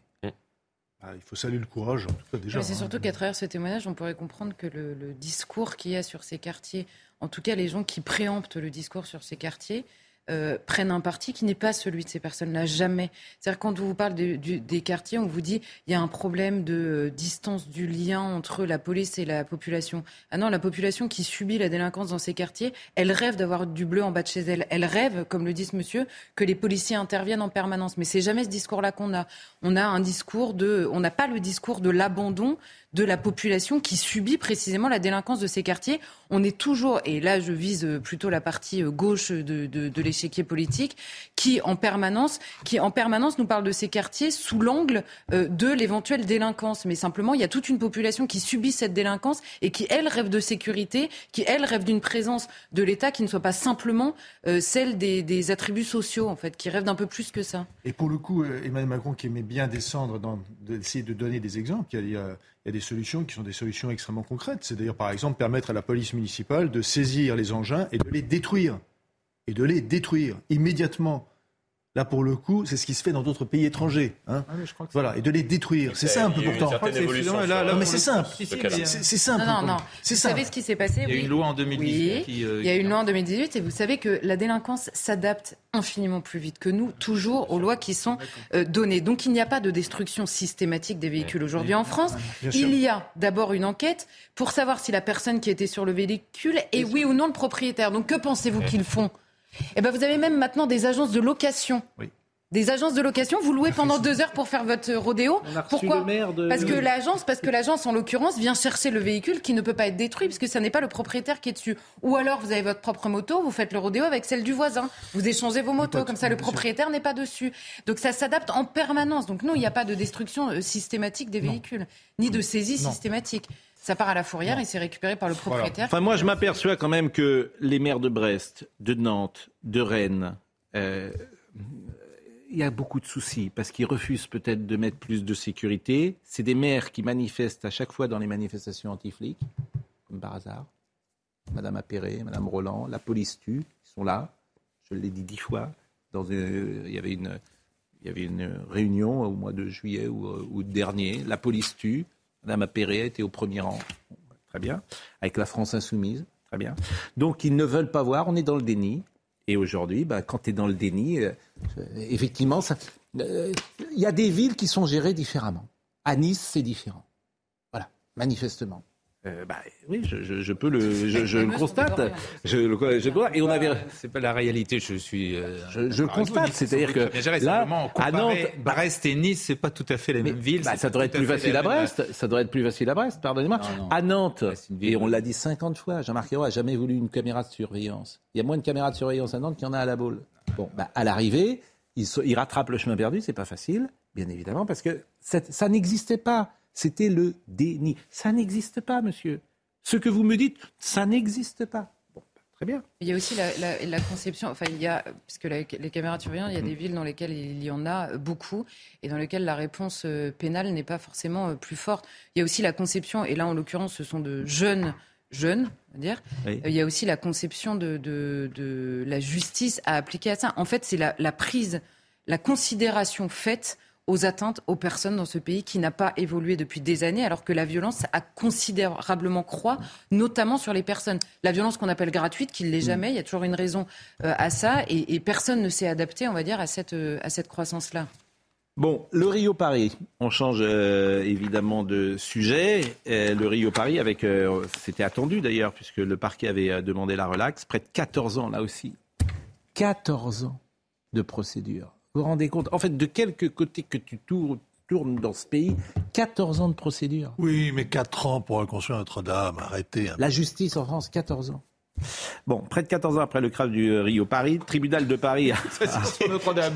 non, mais on a les défis qu'on peut. Oui, mais je suis très content qu'on reconstruise Notre-Dame en. Ah, mais évidemment, je Attendez, en deux serait encore mieux. Je suis très bien. Attendez, oui, mais vous irez faire vos Pâques. Vous attendre 2040, c'est votre problème. non, mais c'est pas vrai. Vous pourrez aller faire vos Pâques l'an prochain à Notre-Dame, je suis sûr. Le discours. Vous savez, il y a une phrase dans les eh, Écritures qui parle des sépulcres blanchis. C'est pas, c'est pas, c'est pas véritablement une qualité. Hein. Bon, je vais vous lire quand même ce qu'avait dit euh, le président le 16 avril 2019. Mmh. Justement, quand Notre-Dame a brûlé. L'incendie de Notre-Dame nous rappelle que notre histoire ne s'arrête jamais, jamais, et que nous n'aurons toujours euh, et que nous aurons toujours des épreuves à surmonter et que ce que nous croyons en quelque sorte indestructible peut aussi être atteint. Tout ce qui fait la France matérielle et spirituelle est vivant et pour cette raison même est fragile et nous ne devons pas l'oublier. Et c'est à nous, les Françaises et les Français d'aujourd'hui, qu'il revient d'assurer au long du temps cette grande continuité qui fait la nation française admirable. Emmanuel Macron. Mais c'est magnifique. franchement, on devrait, il avait dit ça. On devrait l'imprimer. Il, est il est bon quand il fait des vœux, même quand c'est le 17 avril, mais il est bon aussi quand il improvise. Non, il est formidable. Là, c'était la permanence française. Parole et musique. Française. Bon, le tribunal on entend l'orgue quand il parle. Grandes orgues. le tribunal correctionnel. On entend chanter les anges. Hein? Mais bon, 4 ans, on tiendra le défi. Change. Bon, le gars à Brest, il faudra qu'il attende un peu avant qu'on juge, euh, qu'on arrête, qu'on interpelle, qu'on détruise et, qu'on juge les, les, ceux qui font cette petite guérilla permanente dans le quartier et qui imposent leur ordre. Ou alors il faudra qu'il aille voir, euh, je sais pas, il n'y a pas de trafiquant de drogue dans le quartier avec lequel on puisse dealer un, petit peu la paix dans l'immeuble? C'est ça la vérité. Ah non, mais moi, la je, réalité. Je, partage, euh, je, peux, entendre ce que vous dites en tout cas. Donc, 14 ans pour juger le Paris-Rio. Le, le, tribunal correctionnel a mis hors de cause les deux entreprises, jugeant que si les fautes avaient été commises, aucun lien de causalité certain avec l'accident n'avait pu être démontré. Je voudrais qu'on écoute d'abord la présidente de l'association des familles, Daniel Lamy. Depuis 2013, euh, euh, depuis 5022 jours, nous travaillons, nous œuvrons pour obtenir effectivement, euh, nous avons recherché l'avion, nous avons attendu un procès, nous avons obtenu un procès et nous attendions un jugement impartial. Ça n'a pas été le cas, nous sommes écœurés. Que peut-on dire d'un tel dénouement? Rien, puisqu'il ne nous appartient pas de commenter une décision de justice. L'impunité règne chez les puissants. L'injustice accable les misérables. Quelle confiance peut-on accorder au troisième pouvoir de la République lorsque 220, 228 victimes d'un crash aérien prévisible sont jetées aux oubliettes des affaires classées? Je rappelle 22 incidents entre 2003 et 2009, dont 18 entre mai 2008 et avril 2009. Mais ça n'a alerté ni Air France ni Airbus. Bon, c'est très difficile d'abord de se faire une opinion hein, sur un sujet comme celui-là. Il y a des questions quand même, pardonne-moi, si, si, il y a des questions auxquelles, on n'a pas répondu, auxquelles ils n'ont pas répondu. Alors il y a des, questions qui, portent sur ce qu'on appelle pardon, la sonde Pitot, qui est mise hmm. en avant des, voilà et qui permet de juger de la vitesse de, l'avion. Est-ce qu'il y avait eu ou pas euh, vérification? Est-ce qu'elles étaient adaptées à ces avions? Parce que généralement, les mécaniciens vous disent qu'elles étaient adaptées pour des petits Airbus et pas ce type d'Airbus. Est-ce que et qu'en est-il aussi des consignes données, euh, bah, données aux personnes qui pilotaient? Pourquoi? Parce que évidemment, y y a, on dit euh, prenez plutôt ce chemin. Euh, ils ne sont pas, ils ne sont pas sanctionnés, mais prenez plutôt ce chemin. Pourquoi? Pour des raisons de temps, de gain de temps pour aller vite, pour des raisons de carburant. Donc, on les incite à prendre ce chemin. Ce chemin-là, les autres avions qui partaient au même moment ne l'ont pas pris. La Lufthansa ne l'ont pas pris. Pardon. Et je, termine juste. Évidemment, bien sûr, ceux qui ne prennent pas les, pilotes. Euh, ceux qui ne prennent pas ce chemin ne sont pas sanctionnés à l'arrivée. Mais le long de leur carrière, leur carrière, on va leur dire à un moment donné, c'est répétitif, trop de fois, vous ne prenez pas en compte ce qu'on vous dit, etc. Il y a plein de questions, pardonnez-moi, auxquelles on n'a pas répondu et oui, ce jugement est un scandale. Surtout, il y a surtout une réalité, c'est qu'il y a eu une catastrophe avec 228 morts et qu'à l'arrivée, on vous dit il n'y a aucun responsable. C'est, quelque, si on dit, on dit qu'il, est responsable d'ailleurs. Bah, il n'y a pas de condamné. À partir du moment où vous n'avez pas de non, mais il n'est pas question. En gros, on dit que c'est les pilotes. Bah oui, on dit en gros que c'est les pilotes. À l'arrivée, vous n'avez pas une seule condamnation. C'est ça qui, est incompréhensible pour les gens. Tout simplement parce qu'on n'a pas répondu aux questions et j'ai d'autres questions, mais on n'a pas le temps. Non, c'est pas ça. Je voudrais qu'on écoute les témoignages. Je rappelle que le procès a eu lieu du 10 octobre au 8 décembre. Je dis c'est très difficile d'avoir une opinion sur euh, euh, cela parce qu'on n'a pas écouté tous les débats. C'était ça que je voulais dire. Mais écoutons Ophélie, qui est une des euh, comment dire une des victimes, en tout cas, qui est des membres de sa famille sont décédés dans cet avion. Moi, j'ai un sentiment d'injustice. Je, je trouve la loi mal faite.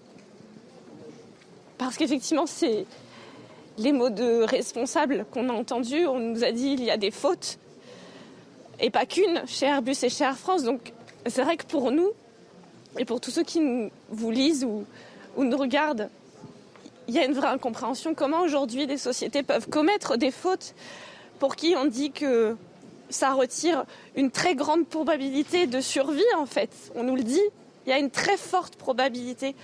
Sans ça, ce serait sûrement pas arrivé. Et pour autant, on nous dit relax. Alors j'avoue que aujourd'hui, j'ai beaucoup de mal à comprendre la justice de mon pays. Ça n'a pas de sens pour moi. Pardon, je peux pas en dire plus. Évidemment, cette jeune femme est très émouvante. Est-ce qu'il est vrai que depuis cet accident, maintenant, euh, Air France propose des routes alternatives? Il y a plein de questions là-dessus. Hmm. Il y a plein de questions. Parce que si c'est vrai, si c'est vrai, est-ce qu'il n'y a pas une responsabilité? Parce que le responsable n'est pas coupable, on l'a déjà entendu en hmm. France. Euh, Claire Durousseau, qui était une euh, tante d'une victime. Je suis très, je suis émotionnée, je suis écœurée parce qu'il n'y a pas de justice dans ce pays. Je vois qu'il y a des morts et puis malheureusement, ben, ils seront morts pour toujours parce que personne, même la justice, n'est pas venu leur rendre leur justice. 228 morts. Je suis mais malade, malade à un point vous ne pouvez pas savoir. général? On va écouter Alain Jakubovic, qui était venu nous en parler. J'en avais parlé également hier, parce qu'il était très inquiet, puisque le parquet avait déjà demandé une relaxe. C'est un jugement qui est, difficilement compréhensible pour les familles. On parle de faute, on ne parle pas de faute. la responsabilité pénale est écartée. Vous avez vu comment, comment il a été énoncé, c'est le supplice chinois. C'est-à-dire qu'on reprend chacun des éléments juridiques, la faute, le dommage, le lien de causalité.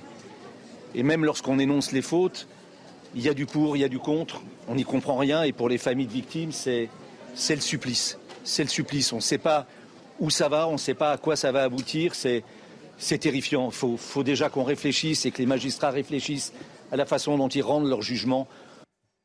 Euh, le jugement est susceptible d'appel mais les parties civiles n'ont pas le droit de faire appel. nous sommes d'accord. C'est euh, forcément le parquet. Mmh, Donc là aussi, ça va être intéressant de voir pour ces familles si le parquet fait appel. Mais comme le parquet avait demandé une relaxe, je ne vois pas comment le parquet peut faire appel alors que dans le, mmh. dans le tribunal, il a demandé une relaxe. Donc ça me paraît, euh, ça me paraît euh, pas possible. En revanche, un témoignage positif, c'est la sœur du pilote qui a témoigné. Moi, euh, à l'issue de, euh, ce compte-rendu, euh, je suis plutôt soulagée parce que tout s'arrête enfin. 14 ans de procédure et bah, ce non-lieu, cette relaxe au pénal, ça veut dire la fin. Effectivement, moi, je suis la sœur d'un des pilotes et, et voilà, j'avais envie que ça s'arrête. J'ai aussi apprécié la subtilité et la nuance que la juge a apportée. Bon, en même temps, si je voulais avoir un avis contradictoire à tout ce qu'on vient d'entendre, euh, je citerai Muret qui disait qu'aujourd'hui, chacun a un, besoin de pénal. Quand il arrive quelque chose dans une société, plus personne n'accepte qui n'est pas au fond de que ce soit la faute de personne. Alors j'entends bien que ce que je dis euh, vis-à-vis des familles est absolument inaudible, mais est-ce que euh, Airbus, est-ce que les sociétés sont responsables s'il y a eu faute individuelle des pilote C'est une question qu'on peut se poser quand même. Parce que le pilote, je crois, il dormait, c'est ça Il a été. Euh, euh, le commandant de bord. Le commandant, voilà, le commandant de bord dormait au moment. Euh, bon, ça compte quand même ce que je dis là, et j'ai bien conscience que pour la mémoire de ce commandant de bord, ça puisse choquer ce que je dis à sa famille, mais je me dois de dire cela. Bien sûr, bien sûr. De même qu'on doit se dire que il y, a, y, a, un centre quand même, il y a un centre pour voir de contrôle pour voir les avions. Et, dans ce centre de contrôle, il n'y avait pas la possibilité de les alerter qui passaient dans une zone dangereuse. Ça n'a pas été fait. C'est quand même des interrogations auxquelles on n'a pas répondu pendant le procès. En tout cas, il y avait un problème avec les sons de Pitot. Ça a été rappelé par l'une des, familles des victimes. Ah euh, il y avait déjà eu des incidents. et à première vue, ils n'avaient pas tiré. Il y a des mécaniciens qui très clairement ont dit que ces, ah. ces sons n'étaient pas adaptés, n'étaient pas adaptés à ce type d'appareil. Alors Alain Jakubowicz me précise, j'ai fait une erreur, euh, il dit non, le commandant de bord ne, dormait pas. Il était absent comme il vient plus tard, je crois. Il y a un moment où il n'est pas là, il me semble. Hein. en tout cas, c'est ce qu'on a. 228 morts en 2009, 216 passagers, 12 membres d'équipage. Euh, c'est un Airbus euh, A330, 33 nationalités, dont 72 Français. Des débris et des corps qui avaient été retrouvés quelques jours après le crash. Après de longues recherches, l'épave avait été localisée deux ans après l'accident. Et cet accident est le plus meurtrier de l'histoire des compagnies aériennes françaises. Vous voyez, euh, ce n'est pas rien. Euh, ben voilà ce qu'on pouvait dire sur euh, ce sujet. On va ouvrir la page étrangère, sauf si vous avez un, autre commentaire à faire. Et je voulais qu'on parle du Soudan. Alors, bien sûr, le Soudan, c'est loin pour l'air français. Bien évidemment. Qui comprennent mal ce qui se passe. Pas tellement, il y a beaucoup de Soudanais en France. Je pense aux. mais avec, et avec ce qui se passe, il y en aura de plus en plus, au fait. Bon, alors je, faisais cette précaution, je pense aux, aux, gens qui nous écoutent, qui ne savent peut-être même pas placer le Soudan. Ah, c'est un des très grands pays qui est l'estomac de l'Afrique. Si hum, voilà, qui ne savent même pas peut-être le placer. Grand pays qui est dans, dans la corne de l'Afrique, entouré de pays qui sont tous fragiles. Alors, peut-être avant de nous dire ce qui se passe au Soudan, peut-on rappeler notre rapport avec euh, le Soudan dans l'histoire? La France. Ça, c'est une vraie colle. non, mais on n'a pas de, je veux dire, de lien particulier. Ça n'a pas été une. Non, non, c'était une colonie britannique. c'est l'interland de l'Égypte. C'est un, un, grand pays. Euh, voilà. Non, il n'y a pas de lien particulier entre la France et le Soudan, à ma connaissance. Dans l'Antiquité, c'est le royaume de Couche. C'est là où on est allé, là où on est allé cueillir Carlos. C'est pas une ancienne colonie française, etc. C'est ce que je voulais dire. Mais en revanche, mais en revanche, ce que j'entends, pourquoi est-ce important? Parce que euh, la Russie est en train de mettre euh, main basse sur l'Afrique. C'est ce que j'entends à droite, à gauche. c'est vrai hein, ou faux? Faux. Grosso modo, c'est faux. Non, la, Russie a un intérêt au Soudan parce que les, Russes aimeraient bien avoir, alors qu'on n'a pas la carte en tête, c'est un peu compliqué, mais les Russes aimeraient bien avoir un, un port sur la mer Rouge. Et donc, c'est ce qu'ils négocient depuis très longtemps avec les Soudanais. Et actuellement, donc, vous avez une, une fin de ramadan qui est complètement tragique, hein, parce que vous avez deux armées. Il y a deux armées au Soudan. Oh, forcément, il y en a une de trop. Hein. Hmm. Euh, ceux qui sont des armées qui n'ont pas l'habitude de guerroyer l'étranger. Avec deux généraux de culture très différentes. Voilà, vous avez un, général qui est de l'armée régulière, qui est formé à l'académie militaire, qui est à l'anglaise, avec le stick sous le bras, et, qui est un général... Euh, l'armée a toujours été la colonne vertébrale du, du, pays. Il y a eu un régime islamiste pendant très longtemps. Et l'armée, d'ailleurs, est, peuplée d'officiers islamistes qui n'ont pas du tout été purgés quand le pays a connu ça, son printemps arabe. C'est le dernier printemps arabe, en fait. C'est le dernier pays à avoir bousculé le tyran et à s'être débarrassé de celui qui régnait depuis très longtemps. Donc des, généraux. Donc vous avez un général qui est à la tête du pays, qui a été, qui a fait après la révolution, qui a été promu président de transition, puis qui est revenu et qui qui n'a pas du tout l'intention de laisser le pouvoir aux civils. Et puis à côté de ça, vous avez une armée de miliciens, une force spéciale en quelque sorte, des, forces de, de, soutien rapide, qui est dirigée, elle, par euh, les anciens Jinjaouides. Alors on les a connus, ces gens-là, il faut se remonter un petit peu en arrière, parce que c'est eux qui ont fait le génocide au Darfour, grosso modo. Je vous la fais courte parce que c'est hmm. assez compliqué. Hein. C'est un grand pays avec beaucoup d'ethnies. Mais vous avez eu une guerre entre Arabes et Africains hmm. au Darfour avec, euh, au bout du compte, quelque chose qui ressemble à un génocide, qui a été dénoncé comme tel en tout cas, 250 000 morts, 2 millions de réfugiés, une saignée épouvantable, des massacres qui faisaient dresser les cheveux sur la tête. C'est ça le Soudan. Et donc en 2018, vous avez une espèce d'émeute populaire, un printemps arabe, le dernier printemps arabe. Et il se termine comment? Par le renforcement par un nouveau régime autoritaire. Un peu, en ce moment, c'est très frappant parce que vous avez la Tunisie où il y a un régime autoritaire qui était la première révolution, le premier printemps arabe. Vous avez en Syrie Bachar el-Assad qui a tenu bon et qui est en train d'être. On lui déroule le tapis rouge aujourd'hui dans le monde arabe, c'est-à-dire que là encore, fin du printemps arabe. Partout, ça s'est terminé soit par l'effondrement de l'État, hmm. ce qui est le pire qu'on puisse imaginer, comme au Yémen, soit par, au contraire, le retour de la dictature. Hmm. La leçon est tragique. Mais... Au Soudan aujourd'hui, combat donc dans une grande ville qui est Khartoum, une grande ville avec euh, un million d'habitants, 4 millions quand on compte les, faubourgs, une grande ville moderne. Hein. Il y a beaucoup d'argent au Soudan. Il y a du pétrole, il y a, du, il y a, du, il y a de l'or. Les Russes ont mis la main sur les, sur les mines d'or, par exemple. Mais vous avez une grande ville moderne et deux armées qui se battent avec des blindés, avec de l'aviation, avec de l'artillerie. J'entends bien, mais guerre. je pense toujours aux téléspectateurs. En quoi nous euh, peut-il y avoir des conséquences pour la France, pour l'Occident? C'est ça qui aussi nous intéresse. Alors vous avez un point de vue qui est très égoïste, hein, parce que vous imaginez que si elle est au loin, au loin euh, nous on s'en fiche. Non, alors, je, vais vous dire, franchement, ça déboule régulièrement. dis pas ça. Non, non, mais attendez. Mais quelles sont les conséquences, par ça exemple, déboulera dans, ça déboulera dans votre vie. Quand je vous parlais des Soudanais qui viennent en France, si vous avez dans ce pays de 45 millions d'habitants un effondrement total, l'anarchie, si la, la, la bataille c'est pas simplement les, gardes les mousquetaires contre les gardes du cardinal. Hein. Mm. C'est deux armées aux prises, l'une contre l'autre. Ça va pas se terminer comme un duel. Mm. Ça peut durer longtemps. Ça peut se terminer par l'effondrement de l'État. Et dans ces cas-là, vous aurez la conséquence dans toute la région où tous les régimes autour seront affaiblis mm. et vous aurez une vague d'immigration. Ça, c'est une première conséquence qui, devrait vous toucher. Qui a déjà commencé. Qui a déjà... Ça a déjà commencé d'ailleurs.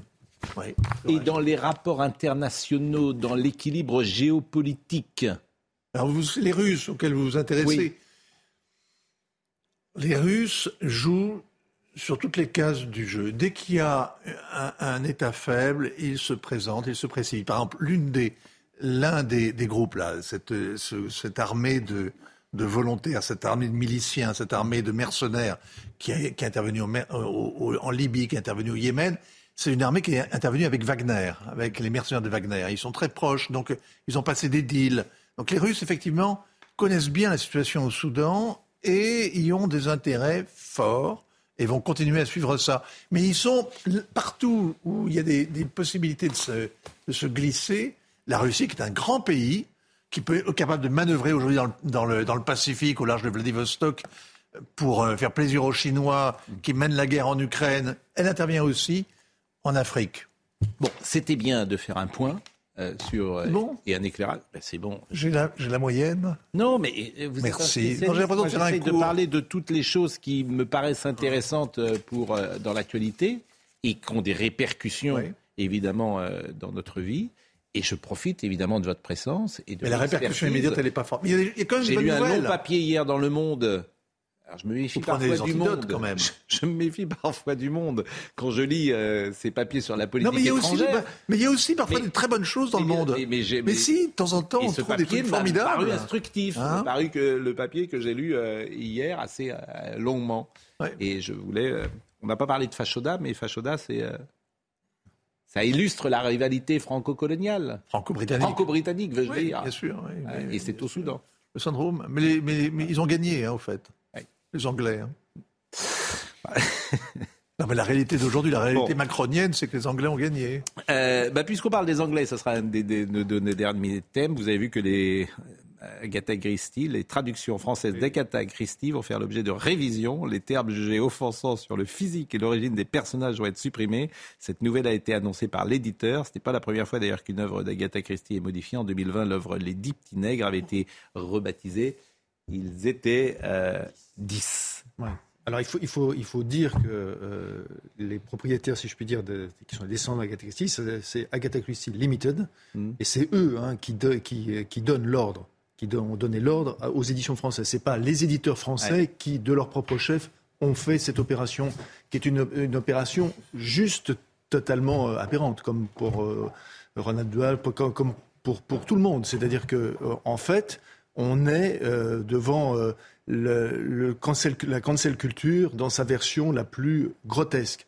Mais il faut toujours se méfier de ce qui nous apparaît dans l'actualité avec le masque du grotesque. Parce que derrière, ce que ça cache, c'est ce que nous apprend Edgar Poe, c'est la terreur. Surtout Agatha Christie, qui est une personnalité parfaitement scandaleuse. En plus. Non, mais c'est vrai, c'est, même notre totalitarisme est grotesque. C'est-à-dire que c'est absolument ridicule, mais ça n'en est pas moins totalitaire. Donc c'est, grave.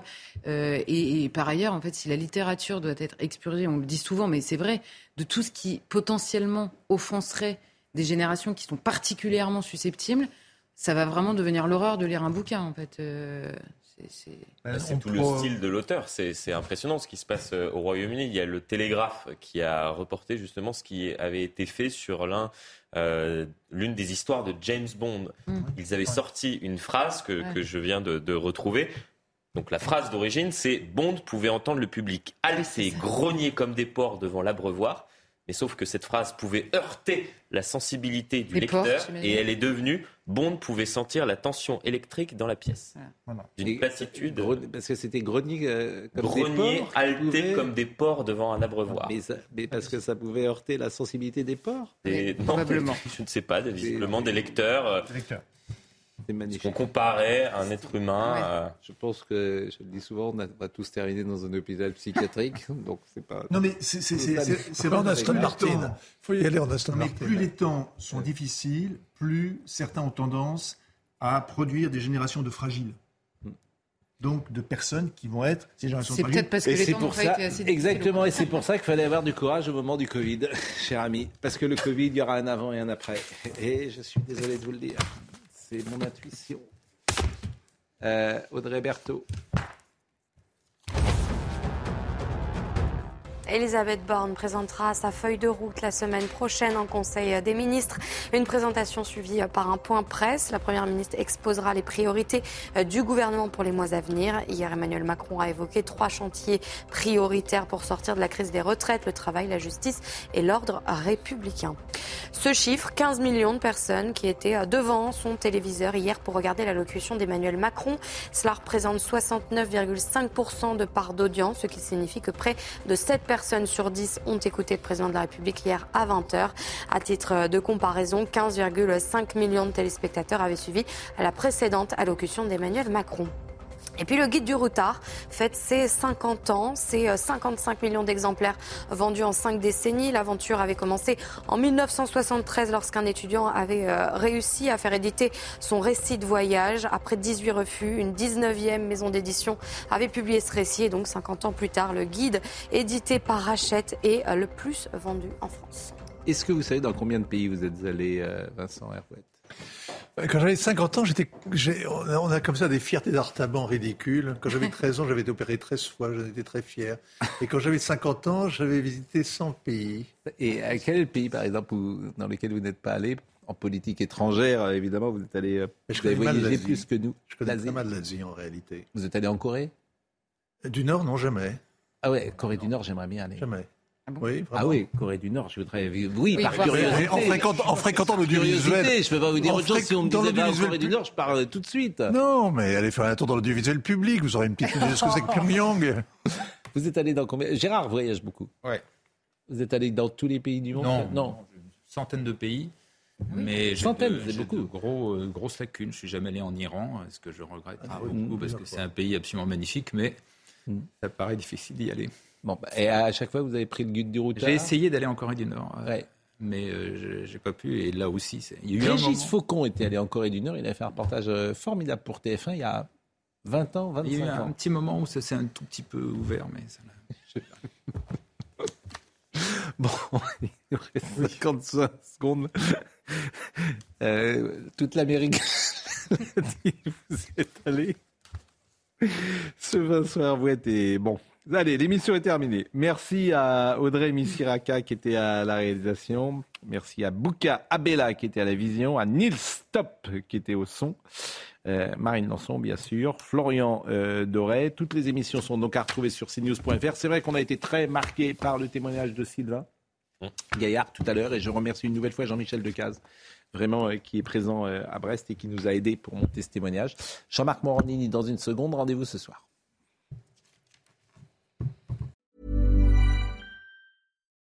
Botox Cosmetic, out of botulinum toxin A, FDA approved for over 20 years. So, talk to your specialist to see if Botox Cosmetic is right for you.